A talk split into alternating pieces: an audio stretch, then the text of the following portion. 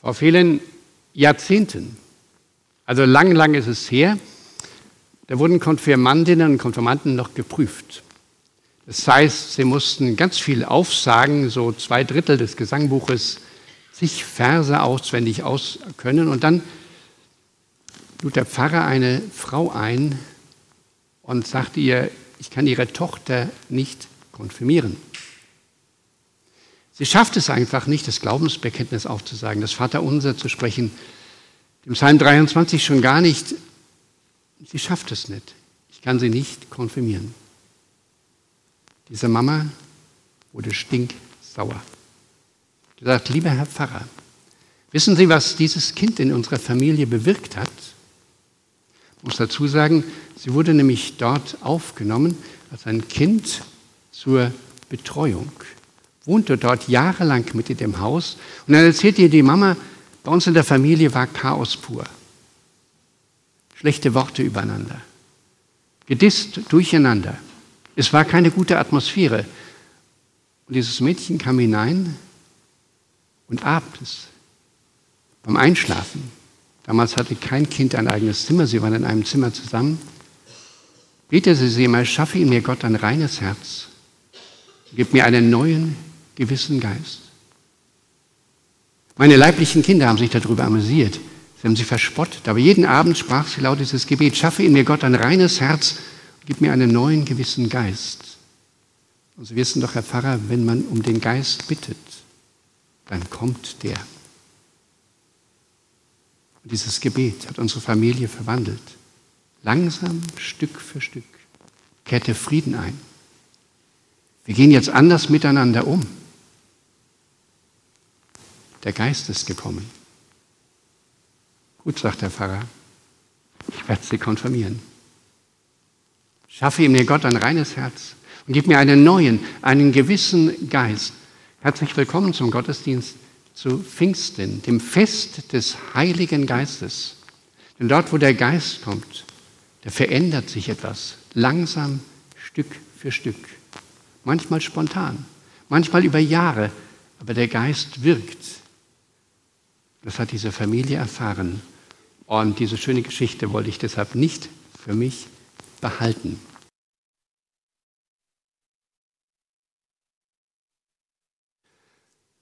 Komm, Schöpfer Gott, Heiliger Geist, der Geist Gottes. Wir leben in einer dreidimensionalen Welt. Da haben wir uns eingerichtet in der Zeit,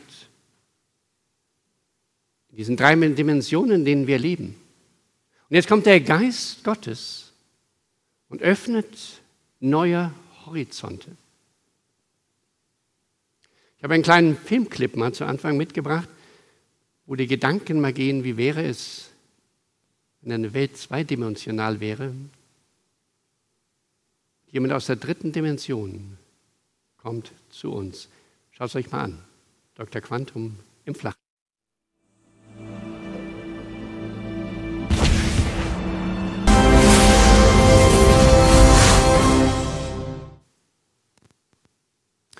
Ich will euch, sagt Jesus, wenn ich von der Erde gehe, einen Tröster senden. Ich will euch den Heiligen Geist schicken, der euch in alle Wahrheit führen wird.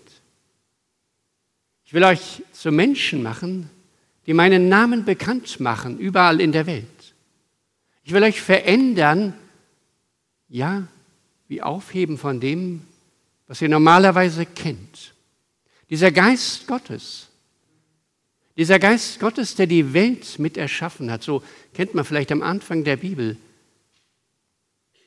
dass der Geist Gottes über den Wassern schwebte und dann gestaltete. Und dann diese Welt, diesen Kosmos so in Bewegung setzte, dass wir genau hier so leben können, wie wir hier leben können. Der Geist Gottes. Dann kam er über diese alttestamentlichen Propheten. Da hat er geredet zu Menschen. Und dann an dem Pfingsttag, da hörten sie plötzlich dieses Brausen vom Himmel, kriegten diesen Riesenschrecken, was ist da los? Aber die Apostel, denen ging das ins Herz. Diese eingeschüchterten Männer, Diese kleine Minderheitengruppe, die standen plötzlich auf und erzählten von der Liebe Gottes, erzählten von Jesus Christus. Sie waren berührt, durchdrungen von dem Heiligen Geist, der sie so verändert hatte, dass sie aufstanden. Pfingsten. Der Geist Gottes wird ausgegossen, nicht auf Einzelne, sondern wird ausgegossen auf die Menschen, wird ausgegossen auf die, die dort bei Pfingsten standen und sagten, ja, der Herr lebt, er ist auferstanden. Ein großes Sprachenwunder. Auf einmal wurden Grenzen überwunden, da konnten sie verstehen, was diese Jünger predigten, was sie sagten, was sie erzählten. Jeder in seiner eigenen Sprache. Arabisch, Türkisch, Südaserbaidschanisch und was immer für Sprachen dort gesprochen waren. Sie verstanden es. In unserer dreidimensionalen Welt nicht möglich. Das war der Geist, der das übersetzt hat. Dass jeder wusste, woran er ist. Und dann steht der Petrus auf, weil manche sagten so, hm, wahrscheinlich sind die betrunken. Gut, ich habe noch nie einen betrunkenen astreines Südaserbaidschanisch sprechen hören, aber sie hatten das Gefühl.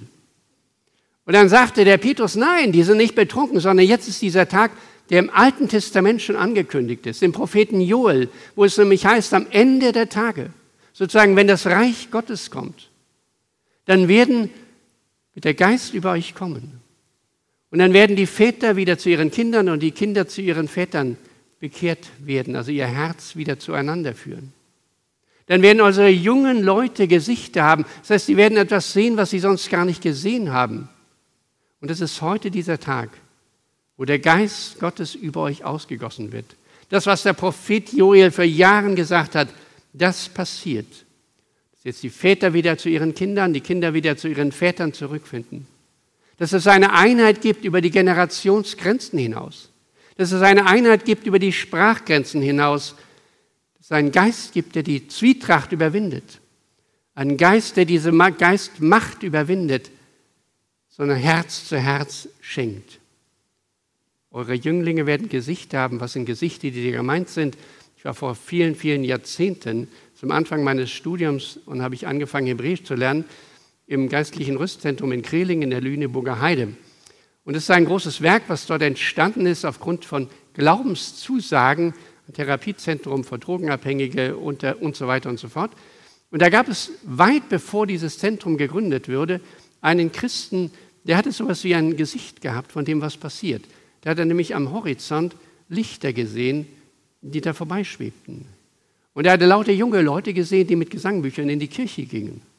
Jetzt muss man sagen, dieses Dorf war so mini klein. Erstens war am Horizont keine Lichter, zweitens waren da nicht viele junge Leute. Jahrzehnte später haben sie dort die Autobahn gebaut und nachts waren die Lichter dort. Jahrzehnte später dort gab es eine Erweckung und junge Leute kamen zum Glauben an Jesus Christus und waren überrascht und überzeugt vom Geist, der jetzt in ihnen wirkte und haben das weitergegeben, weit über diesen kleinen Ort hinaus. Der Geist Gottes, der wirkt. Er hat auch diesen Jüngern den Mut gegeben, muss man sich vorstellen, man ist eine kleine Minderheitgruppe. Man sagt, Jesus ist auferstanden. Ja, da kann doch jeder kommen und sowas behaupten. Nein, sie sagten, wir haben ihn gesehen, wir haben ihn betastet, wir haben ihn berührt. Er ist wirklich da. Und diese dann sehr eingeschüchterten Leute, weil Jesus ja angeblich tot war, die haben gewartet von Himmelfahrt bis Pfingsten, weil Gott ihnen, Jesus ihnen gesagt hat, ich gehe jetzt in diese unsichtbare, neue, andere Dimension. Ich sitze jetzt wieder zur Rechten des Vaters, aber ich sehe euch, ihr seht mich nicht. Ich bin sozusagen hinter dieser Wolke verborgen aber ich bin da in eurer Nähe. Aber wartet dort in Jerusalem, bis die Kraft aus der Höhe kommen wird. Und sie kamen dann an dem Pfingstmorgen. Dann stehen sie auf. Und dann verbreiten sie diese gute Nachricht von der Liebe Gottes in ihrem Land zunächst, dann in Samarien, Judäa, dann in Griechenland. Die erste Generation dieser Nachfolger ging bis nach Indien, die eine der ältesten Kirchen ist sozusagen in Westindien ging nach Äthiopien bis in das römische Reich an die andere Seite, bis vermutlich sogar Spanien, innerhalb einer Generation. dass wir heute hier sitzen, ist sozusagen ein Ergebnis von diesem Geist Gottes, der die Menschen beruft, weiterführt, immer wieder aus diesem Ruf zu leben, komm, Heiliger Geist, komm und bring mich hinein in diese neue Dimension.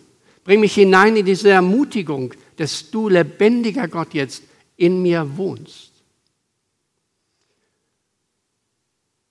Manchmal sind wir überlagert von anderen Geistern. Kennen wir das? Der Sorgengeist, der mich runterdrückt. Der Geist der Angst. Der Geist der Hoffnungslosigkeit, was wird aus diesem Globus werden und so weiter und so fort, wo man eigentlich fast so einen Depressionsgeist in sich hat. Und es ist gut, in die Kirche zu kommen. Denn es ist gut zu sagen, komm, Heiliger Geist.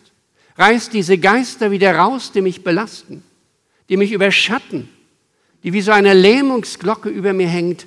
Befreie mich, mach mich frei, Hoffnung zu haben frei Angst, frei auch in dieser Zeit zu leben, sorgenfrei zu werden, die Dinge anzupacken und nicht gelähmt zu werden im Leben. Denn was tut ein Sorgengeist? Er bremst meine Schritte. Was macht ein Angstgeist? Er lähmt mein Vorangehen. Was macht so ein Geist der Zwietracht? Er lässt mich auch nicht weiter agieren im Leben. Und dann will der Heilige Geist kommen und Mut machen und sagen, komm, weicht ihr Trauergeister, weicht ihr Sorgengeister, euer Freudenmeister tritt dazu. Der Heilige Geist. Wer hat den Heiligen Geist eigentlich? Paulus sagt, jeder, der Jesus als den Herrn bekennt, wer also sagt, Jesus Christus ist der Herr und Heiland. Jesus Christus ist mein Herr. Der hat den Heiligen Geist. Einmal hat ja Jesus seine Jünger gefragt und sagt, was sagen die Leute, wer ich bin? Und die hatten alle möglichen Ideen. Und dann fragt er seine Jünger und sagt, und wer seid sagt ihr, dass ich bin? Und dann kommt der Petrus, der Jünger mit dieser großen Klappe und sagt, du bist Christus, der Sohn des lebendigen Gottes. Das haben wir geglaubt und erkannt, du bist das. Jetzt könnte man denken, na gut, der hat das gerafft. Und Jesus sagt ihm, weißt du, das ist wahr. Aber diese Erkenntnis kommt nicht aus dir selber, sondern mein Vater hat dir diese Erkenntnis ins Herz gesetzt.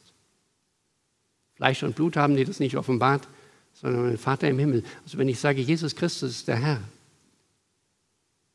dann ist der Heilige Geist in mir. Dann spreche ich das aus, weil der Geist Gottes in mir wohnt.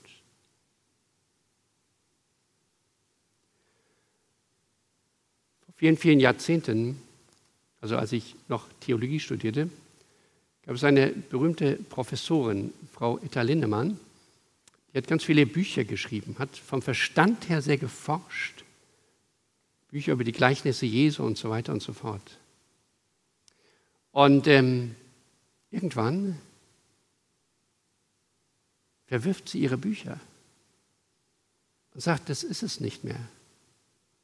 Das war ein Moment, wo sie, so hat sie dann erzählt, der Geist Gottes sie ergriffen hat. Und sie gemerkt hat, es ist mehr, als ich mit dem Verstand auch in Theologie forschen und lehren kann. Der ist der Geist, der mich gefangen nimmt, der mich annimmt, der mich verändert. Also in der Mitte ihres Lebens und das ist ein ganz neues Wesen aus ihr geworden. Sie hat natürlich weiter auch gelehrt. Sie ist dann nach Indonesien an die Bibelschule in Batu gegangen, hat unterrichtet und immer gesagt, ja, es geht um den Geist Gottes. Der wird euch in alle Wahrheit leiten. Es ist gut, mit dem Verstand zu denken, zu forschen, zu planen. Aber es ist der Geist, der das Leben gibt, der die Wahrheit gibt. Wer Jesus Christus als Herrn bekennt, hat den Heiligen Geist. Frage, warum müssen wir denn überhaupt um den Geist Gottes bitten? Komm, Heiliger Geist, warum singen wir solche Lieder? Warum beten wir das? Warum mache ich sogar Mut dazu zu beten? weil, wie ich schon sagte, wir von anderen Geistern gelähmt sind. Und immer wieder diese Bitte brauchen, komm, überwinde mich. Jesus hat ja gesagt, ich will euch einen Tröster senden. Der Geist ist ein Gott des Trostes, der mich heilsam berührt. Gottes Geist ist ein Geist der Hoffnung. Wenn man auf Berichte von verfolgten Christen in der weiten Welt guckt, wo wir ja sagen können, ah, dann versteckt doch euren Glauben. Packt den doch ein, da geht es euch viel besser. Und sie sagen, nein, Ich bleibe dabei, denn ich habe diesen Geist Gottes in mir. Ich habe ihn gespürt und gemerkt und er trägt mich durch, auch dann, wenn ich dafür in den Knast wandere. Er trägt mich durch, auch daran, wenn ich darüber gefoltert werde. Der Geist ist stärker als alles andere. Komm, Heiliger Geist, gib mir genau diese Stärke. Der Geist, Jesus ist Herr, dann wohnt der Heilige Geist in mir. Und dann gibt es, die Apostelgeschichte ist eigentlich Geschichte der Beginn der Kirche. Und der Beginn der Kirche ist eigentlich eine Geschichte des Geistes Gottes in dieser Welt, der sich dann durchzieht bis heute, weil dieser Geist aus dieser nächsthöheren Dimension unter uns wirkt. Da kamen die Apostel nach Samarien. Und da treffen sie Menschen, Christen, die sagen, ja, wir glauben an Jesus Christus. Und den Heiligen Geist, sagt sie, haben wir keine Ahnung von. Weil wir tun es oft in der Kirche auch schwer, den Heiligen Geist zu verkünden. Warum? Weil der rational nicht zu erklären ist. Weil man da nicht viel drüber forschen kann, weil der Geist kommt oder er kommt nicht weil der Geist einfach am Wirken ist. Und da haben die Apostel den Samaritanern damals die Hände aufgelegt und der Geist Gottes hat sie noch einmal richtig erfüllt. Der wohnte in ihren Herzen. Geist, manchmal tun wir uns in der Kirche schwer damit, dann heißt es, das wäre eine Geisteskraft oder irgendwas. Das ist aber eine Flucht in die dritte Dimension. Der Geist ist keine Geisteskraft, sondern es ist die dritte Person dieser Dreieinigkeit. Es ist eine Person, dieser Geist seufzt. Dieser Geist klagt, dieser Geist vertritt sogar meine Gebete im Himmel. Also wenn ich manchmal nicht weiß, was ich beten soll, weil ich vielleicht so lasch bin und fertig bin und weiß nicht, was ich sagen soll, dann ist der Geist der, der das Seufzen, was in mir ist, zu Gott bringt. Und Gott weiß, okay, ich kapiere, was der jetzt will. Kennen wir das so? Manchmal sind die Worte, bleiben im Hals stecken. Da kann ich darauf vertrauen, dass der Geist Gottes das übersetzt in den Himmel hinein. Im Epheserbrief gibt es eine interessante Stelle, wo es heißt, werdet voll Geistes. Werdet voll Geist. Und was er hier meint im Epheserbrief in dieser Bibel ist praktisch, richte dich aus nach diesem Geist immer wieder. Ruf immer wieder den Geist an und sag, komm, Heiliger Geist. Mach mich zu einem Lobsänger, der dich anbetet. Mach mich zu einem Menschen, der dir die Ehre gibt. Verwandle mich zu einem Hoffnungsträger, verwandle mich zu einem, der wie Paulus und Silas im Gefängnis auch singen kann. Und dann erleben, wie dieses Lobgesanglied, was sie um Mitternacht damals sangen, sogar Gefängnistüren sprengen kann. Komm, Heiliger Geist. Vor ganz, ganz vielen Jahrzehnten, also das war die Zeit, wo man noch mit Acht-Zylinder-Autos fahren konnte, ohne schlechtes Gewissen zu haben, wohnten wir in Kanada. Wir haben uns da so eine alte Kiste, so einen Straßenkreuzer gekauft für 350 Dollar, vier Räder und ein Lenkrad. Und das Ding hatte acht Zylinder. Für einen jungen Theologen Luxus pur.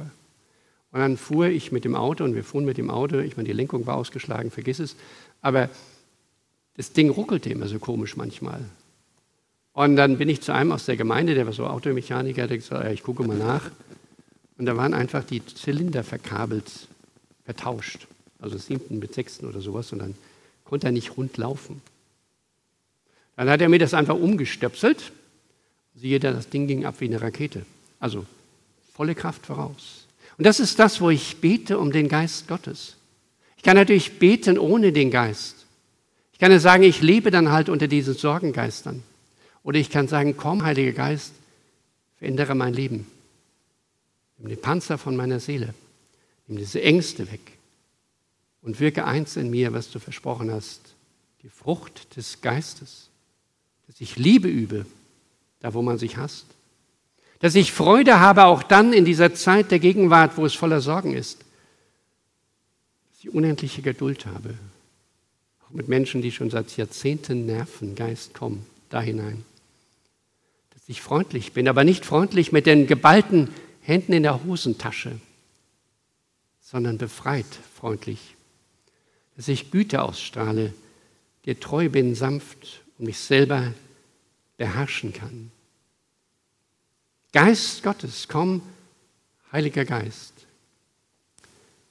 Stefan Hauen kann uns etwas Kleines erzählen, was er selber erfahren hat, wie seine Befreiung durch Gottes Geist auch ihn berührt hat.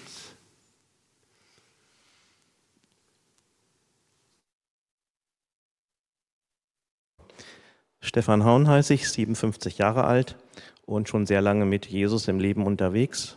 Das möchte ich mal vorausschicken. Ich war so 14 Jahre alt. Da hatte ich ein Erlebnis, als ich in der Bibel las. Da sprach mich Gott an so klar und deutlich, dass ich merkte, er ist da und er möchte Kontakt mit mir. Und zwar Johannes 3, Vers 16, wo ich gerade am Lesen war. Gott, so hat Gott die Welt geliebt, dass alle, dass er seinen Sohn dahin gab, damit alle, die ihm vertrauen, die ihm ihr Leben anvertrauen, ewiges Leben haben und nicht verloren sind. Und ich spürte, Gott fragt mich, soll das für dich gelten? Und da konnte ich sagen, ja. Und auf einmal war das Leben anders. Es war aber doch nicht anders, weil es ging ja normal weiter. Aber ich wusste, ich bin Kind Gottes und Gott hat mich lieb und er möchte Kontakt mit mir. Und ja, leider löst das aber nicht sofort alle Probleme im Leben und es gab viele unschöne Ereignisse. Und ich habe sie nicht mit Jesus lösen können, sondern habe mir sozusagen so eiserne Reifen um die Brust gelegt, damit mein Herz nicht kaputt geht. Und so bin ich durchs Leben gegangen. Und dieses Jahr ist auf einmal etwas ganz Wunderbares passiert. Ähm, ich hatte mich mit einem Bibelvers beschäftigt, den möchte ich gerade vorlesen. 2. Timotheus war das. 2. Timotheus 1, Vers 10. Unser Retter, Jesus Christus, ist gekommen und so lautet die rettende Botschaft, er hat dem Tod die Macht genommen und das unvergängliche Leben ans Licht gebracht.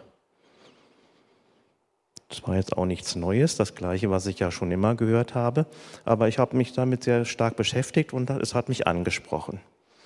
Und ich habe mir auch ganz bewusst gedacht, ja, mit diesem, in diesem unvergänglichen Leben, das möchte ich auch haben und möchte ich sein. Und am 26. Februar, ich habe mir das genau gemerkt, da wache ich nachts auf und spüre auf einmal, Jesus ist bei mir und er macht was mit mir. Es hat sich wunderbar angefühlt, ich konnte es nicht deuten, aber habe nur gemerkt, ach, das ist toll.